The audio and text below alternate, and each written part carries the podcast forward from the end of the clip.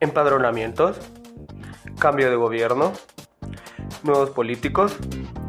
Tengo tantas preguntas, pero pocas respuestas.